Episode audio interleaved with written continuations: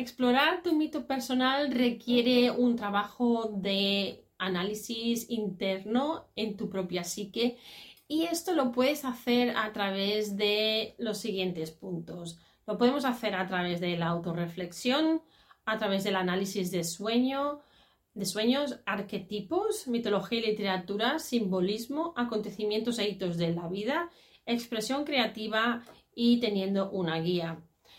Te podría hablar de cada una de estas partes individualmente, pero estaríamos haciendo un vídeo súper largo y además de lo que hablamos aquí es de literatura gótica.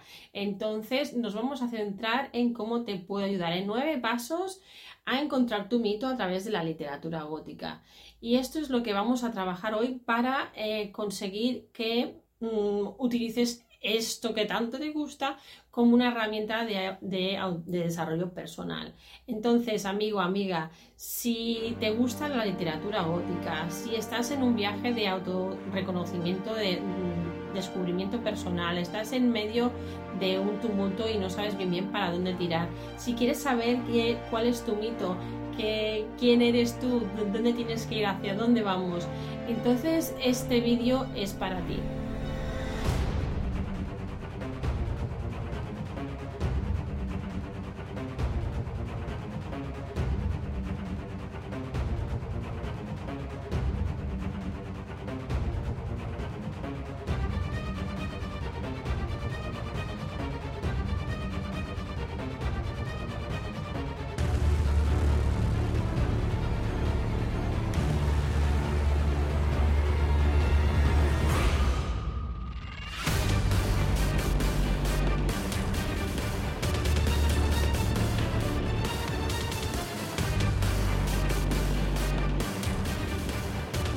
Amigas góticas, amigos góticos, bienvenidos, bienvenidas nuevamente. Soy Alice y estás en Gothicland.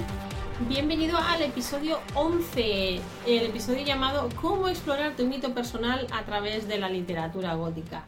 Bien, eh, vamos a empezar diciendo que voy a trabajar en el vídeo de hoy en base a este libro que está en inglés, pero que lo podéis encontrar en castellano, en español es Recuerdos, Sueños, Pensamientos de Carl Jung. Yo lo tengo aquí en versión inglesa.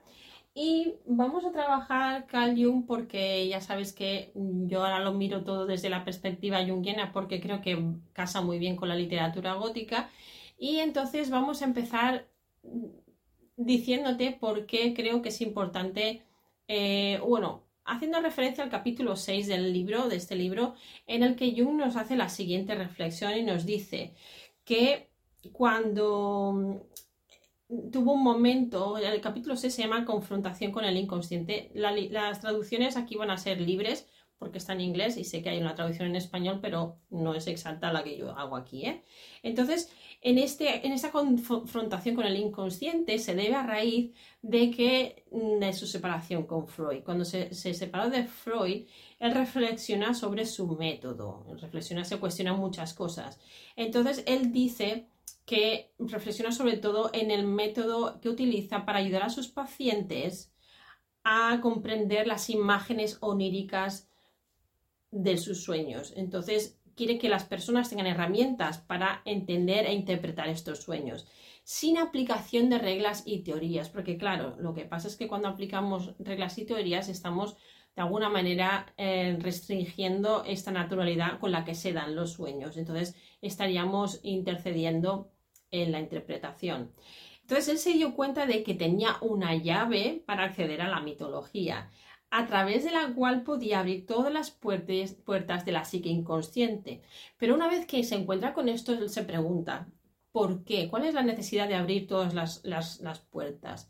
Y entonces él elabora lo siguiente, él dice, había explicado los mitos de los pueblos del pasado, había escrito un libro sobre el héroe, el mito en el que siempre ha vivido el hombre.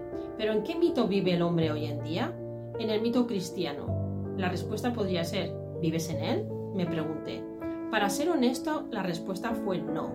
Para mí no es lo que vivo. Entonces, ¿ya no tenemos ningún mito? No, evidentemente ya no tenemos ningún mito. Pero entonces, ¿cuál es tu mito? ¿El mito en el que vives? En ese momento el diálogo conmigo mismo se volvió incómodo y dejé de pensar. Había llegado a un callejón sin salida. Luego, tras esto, nos explica un sueño que tuvo alrededor de la Navidad del, mm, del 1912, en el que eh, indica que nota una, una activación inusual de su inconsciente.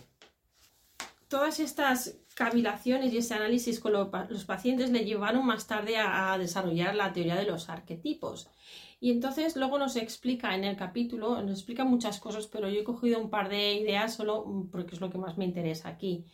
Que nos dice que cuando tenía 11 años y él jugaba, eh, le gustaba mucho hacer construcciones edificios con piedras, con materiales que encontraba por allí. Y entonces un día ya de mayor, paseándose alrededor del lago, le vino de nuevo este recuerdo y se puso a jugar como cuando era niño. Entonces, de esta manera, mm, él dice que este fue el inicio del descubrimiento de su propio mito. Sobre el juego dice que liberó una serie de fantasías que luego escribió cuidadosamente. Esto es algo que es muy interesante que si pudieras yo recomendaría que también volviéramos a veces a, esto. Yo, por ejemplo, para mí uno de mis juegos eh, sí que eran las muñecas, pero otro de los juegos era escribir. Entonces, eh, ya que estamos en un espacio de literatura, sería muy interesante que aquellos que escribáis o que habéis escrito siempre, que volváis un poco a aquel niño, a aquella niña que escribía estas historias para ver qué os encontráis ahí, porque a partir de ahí tenemos parte de nuestro mito y parte de quiénes, de quiénes somos. Entonces, hacia el final del, bueno, en el capítulo este lo que, nos, lo que vemos además son muchos de sus sueños, vemos incluso premoniciones, vemos, em, vemos eh, experiencias sobrenaturales, vemos momentos históricos y cómo todo se enreda y cómo todo se influye entre sí. Y es súper interesante que si lo pudierais leer, lo leyerais. Eso sí, despacito porque Jung es difícil. Entonces, de la misma manera que él encontró una manera de conectarse con su mito a través de su vida, Tú también puedes hacer algo parecido, encontrar tu propio mito, por lo menos eh, activando eh, o siendo consciente de lo que pasa cuando leemos literatura gótica. Entonces, eso es lo que te voy a hablar, lo que te voy a hablar a continuación en los siguientes nueve pasos. Entonces, el primer paso sería que yo te recomendaría es que seleccionaras los textos que son adecuados para ti se habla mucho de qué libros puedes leer.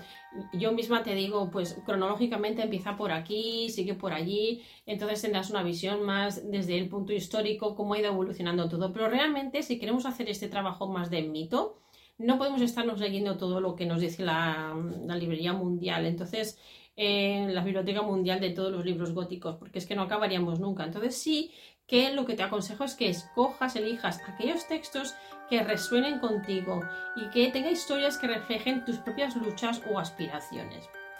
El segundo punto sería la identificación de los temas y motivos. Por ejemplo, temas como el aislamiento, el miedo, lo sobrenatural, lo extraño con elementos y motivos que puedes encontrar en la literatura gótica que pueden también relacionarse con aspectos de, tu propia vida. A ver, de alguna manera nos llaman los libros. Entonces, mm, es como Tú vas a la biblioteca, a mí me pasa, voy a la librería, voy a la biblioteca y a veces los, los, libros parece que me llaman de las estanterías. Y yo esto lo interpreto como que es una necesidad que ya tengo interna que sale hacia afuera y en una especie de sincronicidad el libro me habla porque es algo que yo ya instintivamente, aunque no sea consciente, mi inconsciente ya me está diciendo, ves por aquí. Entonces lo mismo pasa cuando estamos haciendo estos análisis, ¿no?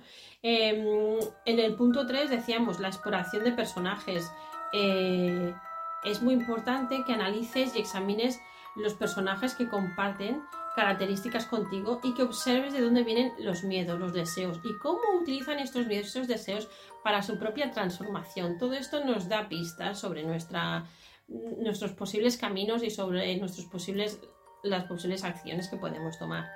En el cuarto punto tenemos el análisis de los escenarios, por ejemplo, los paisajes oscuros, también misteriosos. Todo esto suele jugar un papel importante, ya que nos puede decir, nos, podemos considerar cómo esos escenarios espeluznantes son paralelos a nuestros propios paisajes emocionales o psicológicos. En el quinto punto te em, sugiero reflexionar sobre el simbolismo. Es muy parecido al punto de identificación y motivos. Aquí estaría bien que consideraras cómo los símbolos pueden reflejar aspectos de tu propia vida. Y aquí estaríamos hablando de objetos, lugares o incluso elementos sobrenaturales. En el punto 6, escribir y llevar un diario es muy interesante porque además de leer otras obras y de que te inspires, también es importante que todo lo que vaya marinando tu cerebro lo puedas escribir, lo puedas ir desarrollando. Esto puede ser mm, desde hablar de tus experiencias personales a, estar pues creando mm, tus propias historias, porque aquí vas a ver también cómo salen tus miedos a través de la boca de tus personajes, qué deseos tienes y cuáles son tus procesos. También te sugeriría que consideraras los, arquetipos, que aunque sea un tema complicado, el conocimiento o por lo menos una información básica de lo que son los arquetipos nos puede ayudar a identificar personajes como el héroe, el villano, la damisela en apuros y que son eh, personajes que salen en la literatura gótica y que nos pueden conectar con esos arquetipos jungianos que nos dan también una narrativa, eh, nos hablan de nuestra narrativa interna personal. En el punto 8 hablaríamos de otras expresiones creativas, por ejemplo, la música, el arte cualquier otra forma de expresión también es muy importante porque nos ayuda a descubrir y a jugar con elementos de nuestra vida personal que también nos llevan a nuestro propio mito. Es un poco siguiendo lo que hizo Jung en esa referencia que de la que te acabo de hablar anteriormente.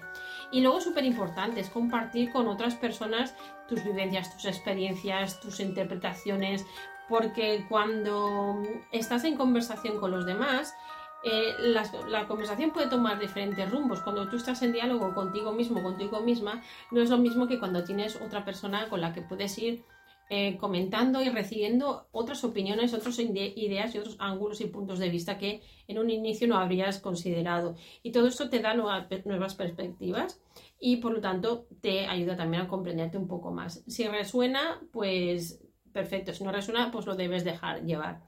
Entonces, todo esto lo podríamos analizar muchísimo más en un vídeo, en una sesión mucho más extensa, pero para eso te pediría en este momento del vídeo que me ayudaras a continuar trabajando así a través de Patreon, porque ahí cuando apoyas, me apoyas, podemos hablar muchísimo más de aquello que a ti te interesa en grupo podemos trabajar temas y libros en profundidad. Por ejemplo, este mismo libro podríamos irlo trabajando en profundidad conjuntamente, podríamos ver más ejemplos de literatura y si no, pues también te invito a que hagas mi curso explorando la psique gótica, que ya se inició en enero. Eh, pero que puedes ver la grabación, todavía estás a tiempo. A partir de ya ahora de este mes de febrero, muy pronto, en la segunda semana del mes, ya estaremos en el módulo 2, que hablaremos precisamente de los arquetipos en la literatura gótica y cómo se representan y cómo interactúan entre sí. Es muy, muy interesante. Entonces es un curso que dura hasta julio, se irá grabando, o sea que puedes tener acceso al cuando quieras. Y es una manera de ahondar mucho más en todos los temas que hablo en el canal. Pero de todas maneras, bueno, si mm, quieres ver cosas gratis que también tengo, aparte de todos los vídeos, que hay un montón, y encima están en inglés y en español, puedes también bajarte un test que tengo mm, para ver, descubrir eh, dónde tienes atascos en tu área personal, en tu área de la literatura gótica, en tu área de jungiana, en tu área profesional y entonces de alguna manera te ayuda a crear conciencia. Y el otro, el otro descargable gratuito es el webinario que hice eh, previo al curso donde explico de una manera muy, muy mm, rápida, así a vista de pájaro, un poco cómo sería un curso explorando la psique gótica y por qué y a quién le puede interesar este curso. Entonces, sin más preámbulos, pues mm, resumiendo un poco, hoy hemos hablado de cómo puedes acceder a tu mito, cómo puedes reconocer y explorar tu mito a través de la literatura gótica, siempre bajo una lente junguiana, eh, por lo menos hasta ahora y cómo esto te puede ayudar a tu desarrollo personal. Te he dado nueve puntos y a partir de ahí pues espero que te pongas en marcha y trabajes. Eh, entonces, bien, pues gracias por estar aquí nuevamente. Recuerda que me puedes seguir en las redes sociales, que estoy en varios sitios, eh, de darle a la campanilla, de suscribirte, de darle al me gusta, de compartir con alguien si crees que le puede ayudar. Y nada más por hoy, espero que sigas siendo tan gótico y tan gótica como siempre y nos vemos en el próximo vídeo. Hasta pronto, chao.